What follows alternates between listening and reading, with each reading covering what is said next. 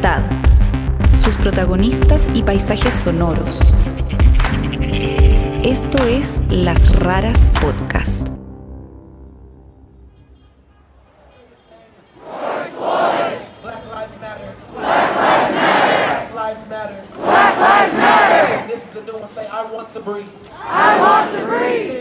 Después de haber estado meses en confinamiento cuidándose del coronavirus, un día el periodista Dennis Maxwell se puso su mascarilla y salió a marchar. La verdad es que tenía más rabia que miedo a contagiarme. Dennis sabía que una manifestación iba a pasar cerca de su casa en Oakland, California, una ciudad que queda justo frente a San Francisco. Salir a la calle era una forma de decir ya basta, ya es hora de terminar con el racismo sistémico y con la brutalidad policial que existe en este país. Para prepararse, Dennis se juntó con sus vecinos e hicieron pancartas y lienzos. Yo pinté un letrero grande con la cara de George Floyd y la frase No justice, no peace. Sin justicia no hay paz. Pero esa marcha no era solo para protestar por el asesinato de George Floyd, que desató el movimiento Black Lives Matter. Además, protestaban porque en ese contexto y muy cerca de donde Dennis vive, la policía también mató a dos jóvenes latinos, Sean Monterrosa y Eric Salgado. Los asesinatos de Sean y Eric, que recién se convertían en las nuevas víctimas de la brutalidad policial aquí en el norte de California, me recordaron el asesinato de otro latino, Alex Nieto. Nunca lo he podido olvidar porque escuché las balas disparadas por la policía que lo mataron.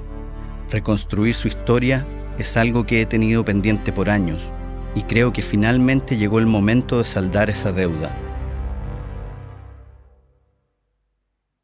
Esto es Las Raras, Historias de Libertad. Después de gritar sus nombres en la marcha, durante semanas no me pude sacar de la cabeza los asesinatos de Sean Monterrosa y Eric Salgado. Los dos nacieron acá en Estados Unidos, pero sus padres son migrantes latinos, como yo. A Eric Salgado, de 23 años, lo mató la policía en la ciudad de Oakland, donde yo vivo, mientras conducía un auto robado.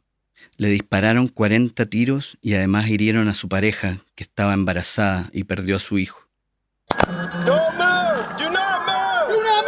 Sean Monterrosa, de 22 años, venía de haber participado en una manifestación por George Floyd. Estaba en Vallejo, una ciudad que está a media hora de San Francisco. Estaba fuera de un centro comercial en el que se reportaron saqueos, cuando un policía le disparó con un rifle desde una camioneta sin identificación y en movimiento. Sean estaba de rodillas y con las manos tras la cabeza.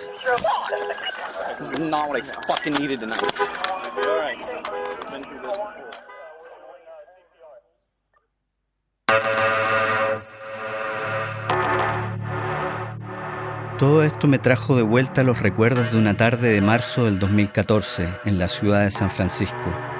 Yo llegué a vivir ahí hace 25 años, cuando emigré de Chile a Estados Unidos con el sueño de estudiar cine. Esa tarde yo andaba en bicicleta, era justo el inicio de la primavera. Estaba en las faldas del Cerro Bernal Heights, uno de los más característicos de la ciudad, cuando escuché una ráfaga de disparos. Fue tal el estruendo y la cantidad de balazos que me asusté y paré de inmediato. El corazón me latía muy rápido. Miré para todos lados, pero no vi nada y me fui. Más tarde supe que lo que escuché fueron decenas de balazos disparados por la policía, que mataron a un joven latino de 28 años. Se llamaba Alejandro Nieto, pero todos lo conocían como Alex. Desde esa tarde, Alex Nieto me ronda como un fantasma, Siempre he querido conocer en detalle su historia y contarla para ayudar a que no se repita. La rabia que sentí por los asesinatos de Eric y Sean me hicieron decidirme y finalmente contacté a su padre. Bueno, yo soy Refugio Nieto y soy mexicano. Vivo en un pueblito que se llama Tarimoro, Guanajuato. Refugio llegó a San Francisco a principios de los años 80 buscando mejores oportunidades se instaló en el barrio de Bernal Heights, donde ha vivido desde entonces. Ahí mismo nos sentamos en una terraza a conversar. Entonces sus hijos nacieron y crecieron acá, en este barrio. Los dos nacieron aquí, en este mismo hogar, pues en el hospital, pero, pero vivíamos aquí mismo donde estamos ahorita. La esposa de refugio se llama Elvira Nieto y también es de Tarimoro, en México. Mientras sus hijos crecían, ella trabajaba como empleada en un hotel. Refugio trabajaba esporádicamente en la construcción y era el encargado de cuidar a los niños. Alex era el mayor. Nació en 1986 aquel era muy amistoso. Alex, sí, donde quiera lo, saludaba y, a la gente, por donde quiera. Para Alex, el barrio de Bernal Heights era su hogar. Cuando era niño, iba a una escuelita que está en el edificio de la biblioteca pública, a menos de una cuadra de su casa. Michael, que me mataron, era muy estudioso. Demasiado, le gustaba la escuela y todo eso.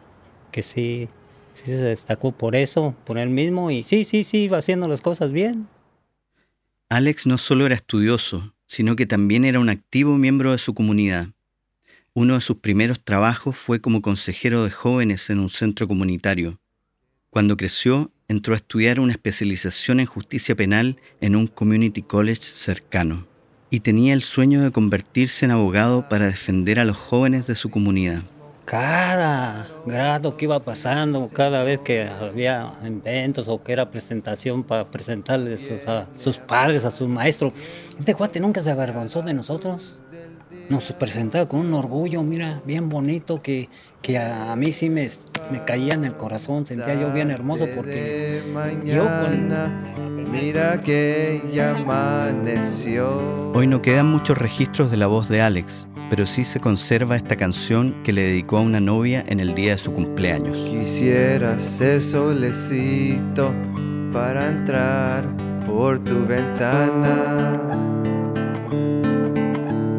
y darte los buenos días acostadita en tu cama. Quisiera ser un San Juan, quisiera ser San Pedro. El barrio de Bernal Heights, donde vivió Alex, fue tradicionalmente un barrio de clase trabajadora, de familias de migrantes latinos y asiáticos en su mayoría. Se caracteriza por sus coloridas casas victorianas y porque queda en uno de los cerros más típicos de San Francisco. Su cumbre es un parque al que sube mucha gente para hacer ejercicio, pasear a sus perros y disfrutar de la espectacular vista que se tiene desde allí de la ciudad.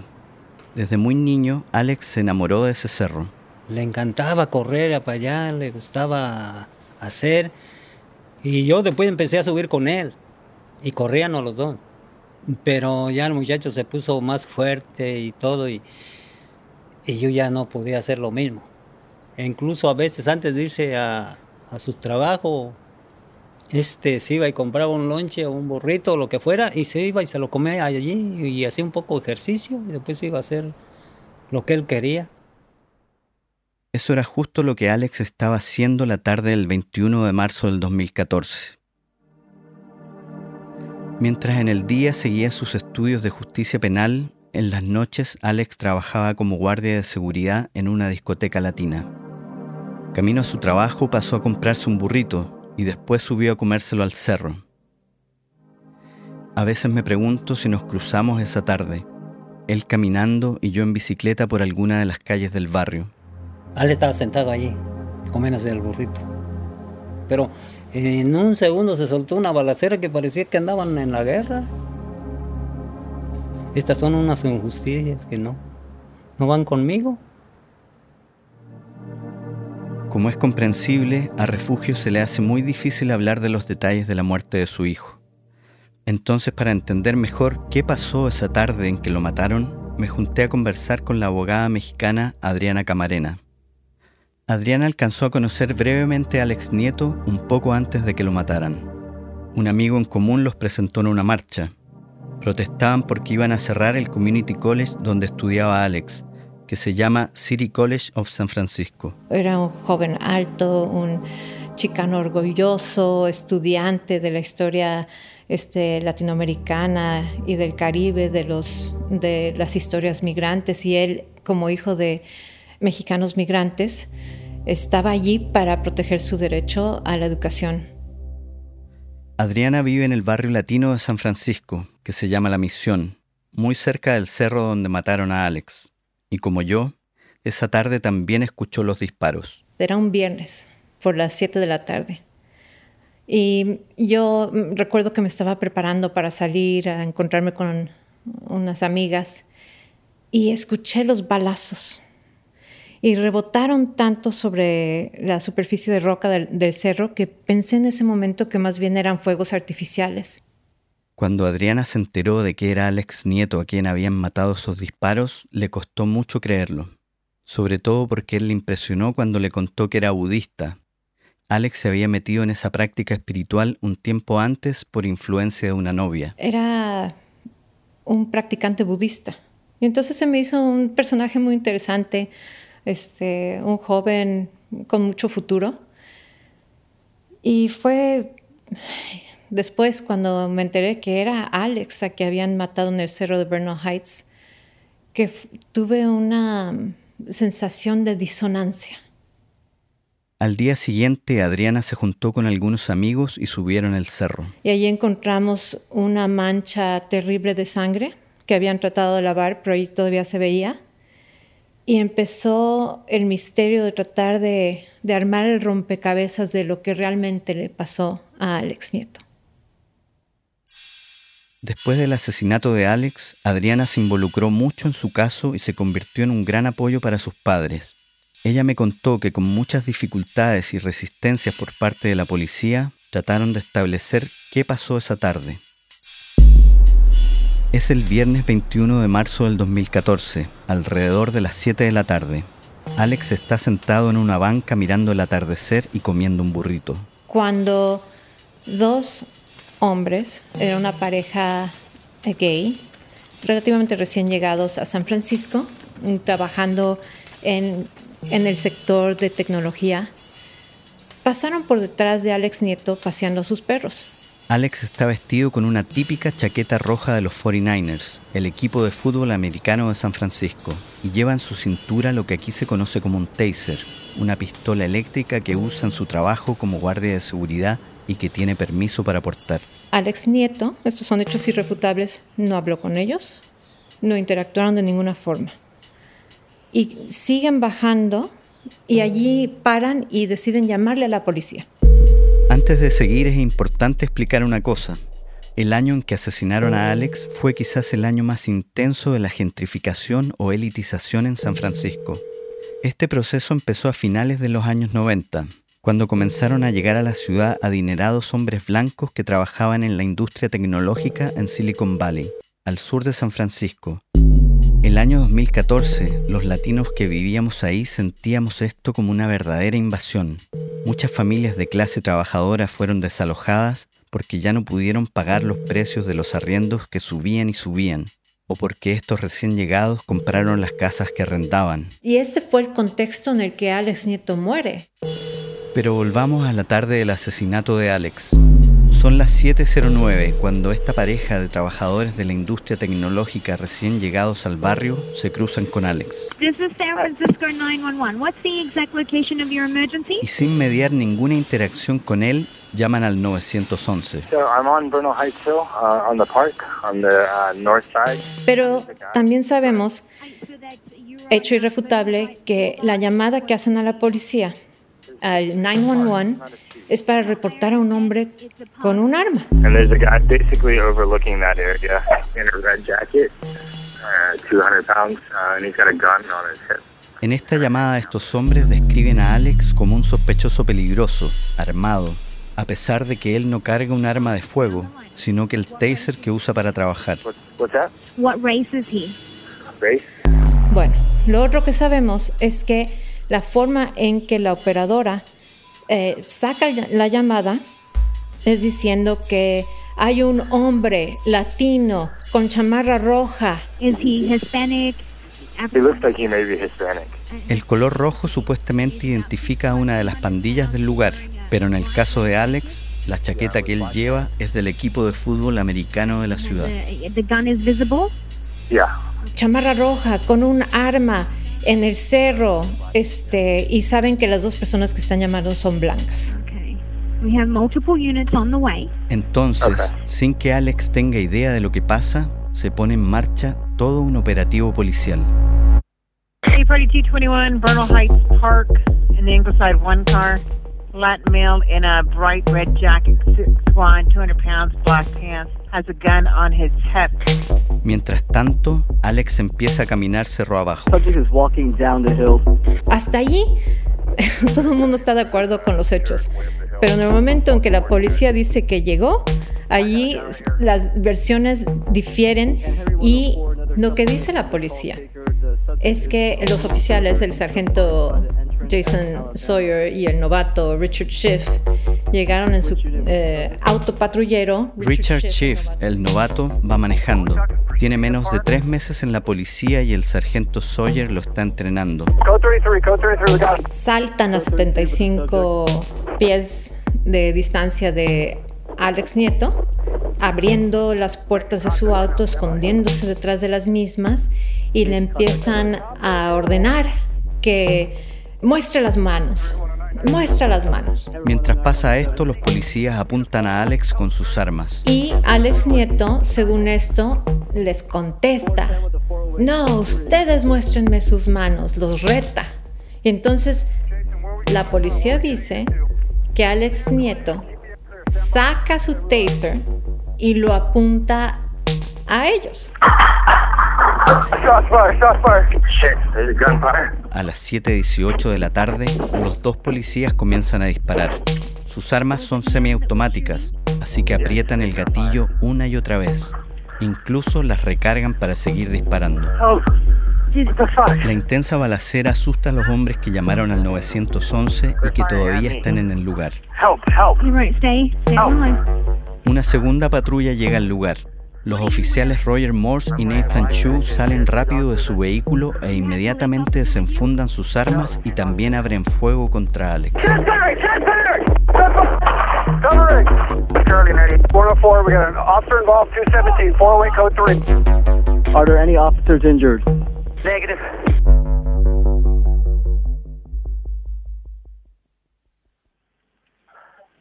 Okay, we're just gonna move down a little bit, okay? All right. Let me know where you are. Okay. Cuando termina la balacera, el hombre que llamó al 911 sigue en contacto con la operadora. You all right? Ella le pregunta, Okay. ¿estás bien? Is your partner okay? ¿Tu pareja está bien? Yes. Él contesta que sí. Okay. All right. So nobody was injured. Entonces nadie resultó herido, dice ella. La que acaban de escuchar es la versión de la policía. Lo que la familia Nieto y su abogado pudieron averiguar gracias al testimonio de un testigo es muy diferente. Antonio Theodore es un músico proveniente de Trinidad y Tobago que estaba paseando a su perro esa tarde en el cerro, unos metros más arriba del lugar donde Alex Nieto fue baleado. Él dice que desde allí pudo ver claramente lo que pasó. Y entonces Anthony ve y siempre fue consistente desde, desde el inicio en decir que Alex Nieto tenía las manos en el bolsillo. O sea que según lo que vio este testigo, Alex nunca amenazó a los policías con su taser. Pero volvamos entonces al lugar de los hechos. Es el viernes 21 de marzo del 2014. Son pasadas las 7 de la tarde. Alex termina de comer. Va bajando el cerro con las manos en los bolsillos de su chaqueta. Él no tiene idea de que la pareja de hombres blancos que pasó por su lado hace unos minutos llamó al 911. No sabe que el solo hecho de ser latino lo acaba de convertir en un sospechoso en su propio barrio. Efectivamente, Alex Nieto ya había dejado la banca, ya está caminando cuesta abajo sobre Bernal cuando lo confronta la policía. Y le dice, saca las manos. Y en realidad nunca tiene oportunidad de sacar las manos cuando lo empiezan a balear. Hay una bala que entra derecha a la pierna de Alex Nieto. Uno imagina que está parado y cae de rodilla porque tenía también contusiones en las rodillas. Luego una bala le pega en la cara, cerca de la boca. Ya herido por dos tiros, Alex cae al suelo. Cae de bruces y le siguen baleando.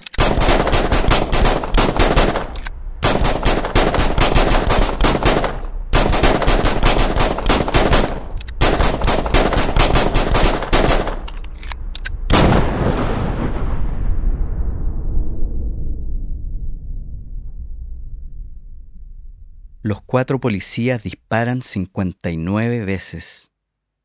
14 de esas balas impactan el cuerpo de Alex.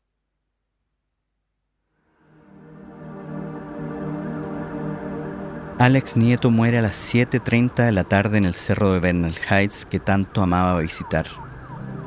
Al lado de su cuerpo queda tirada la mitad de su burrito envuelto en papel de aluminio.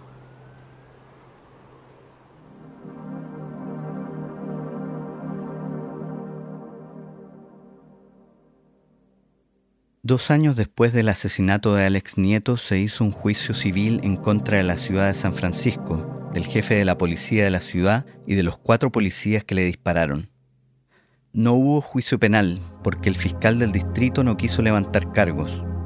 El jurado estaba formado por ocho personas, cinco mujeres blancas, una mujer asiática y dos hombres asiáticos. Y lo que pasa es que la policía siempre tiene un as bajo la manga que es esta política que dice que cuando un oficial teme por su integridad física o su propia vida o la vida de otra persona, tiene derecho a usar fuerza letal. Y ese fue el argumento que defendieron los policías.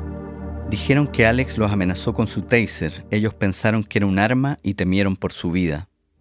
Pero el taser que llevaba Alex, el modelo M26C, es un arma eléctrica que es más voluminosa que una pistola y tiene winchas de un color amarillo brillante para distinguirlo. Es imposible que este joven haya sacado el taser porque él sabe muy bien las consecuencias. Este era un chico muy inteligente, una persona que se había criado en San Francisco, experimentado las calles de San Francisco, sabe muy bien cómo es que lo veía la policía, cómo, cuáles son los problemas de discriminación que confrontan las poblaciones latinas. Este es un joven muy culto, él entiende estos contextos y encima está estudiando este, justicia penal como parte de City College. Una prueba importante que se presentó en el juicio como parte de la autopsia fue un hueso de la muñeca de Alex que estaba dentro del bolsillo de su chaqueta. Y entonces uno refuerza la narrativa del testigo ocular que dice Alex Nieto siempre tenía las manos en el bolsillo. La familia y la comunidad de amigos de Alex estaban bastante seguros de que ganarían el juicio. Hasta la prensa, que generalmente está en contra de estos casos, viendo la evidencia, pensaban que ya estaba ganado.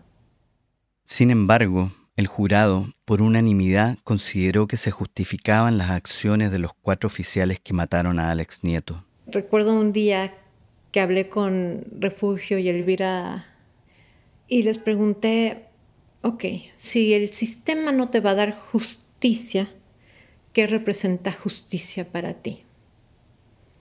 Y entonces Refugio no dudó ni un momento y me dijo, justicia para mí es que se sepan todo el mundo quiénes fueron los asesinos de mi hijo. Así que, Denis, aquí estoy para decirte que los asesinos de Alex Nieto fueron Richard Schiff, Jason Sawyer, Nathan Chu, Roger Moore. Que se sepa y se registre.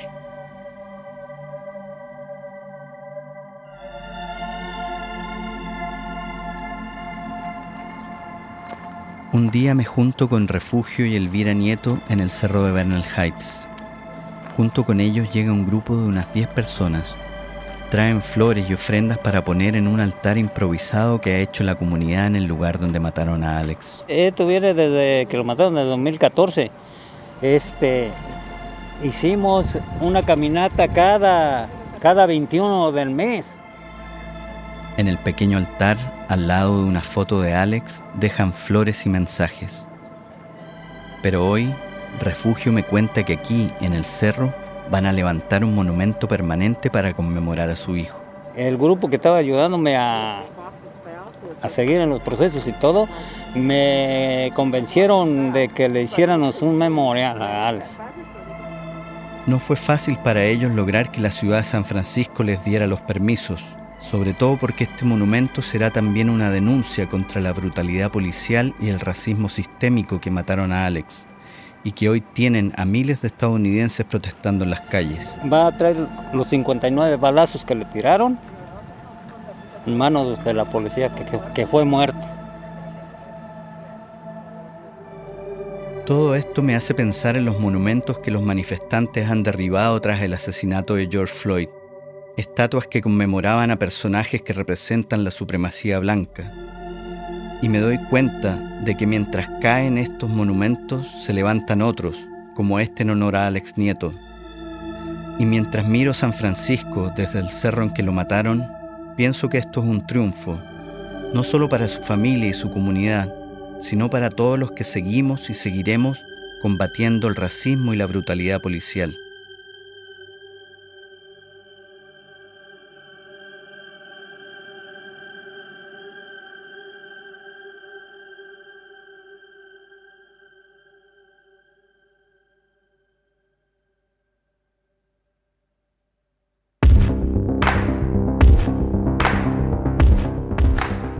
Queremos agradecer especialmente a Refugio y Elvira Nieto, también a Adriana Camarena, a Dante Pointer, Alex Emsley, Isabel Gutiérrez, Francisco Núñez y Jaime Ramos por ayudarnos a contar esta historia. Los archivos de audio de la llamada al 911 y las comunicaciones entre la policía que escucharon en este episodio nos fueron facilitadas por Adante Pointer, el abogado del caso de Alex Nieto. Los audios del asesinato de John Monterrosa fueron liberados por la policía de Vallejo. Dennis Maxwell es un productor y periodista radicado en Oakland, California. Las raras somos Martín Cruz y Catalina May. Pueden ver fotos y más información sobre nosotros y nuestras historias en lasraraspodcast.com y Las Raras Podcast en Instagram, Facebook, Twitter y YouTube. La música de nuestras historias es de Andrés Nusser. El collage que ilustra esta historia es de Carolina Spencer. Nuestra productora ejecutiva es Martina Castro. Esta temporada es una producción de Adonde Media. Pueden escucharnos en Google Podcast, Spotify, Apple Podcast o donde prefieran escuchar sus podcasts.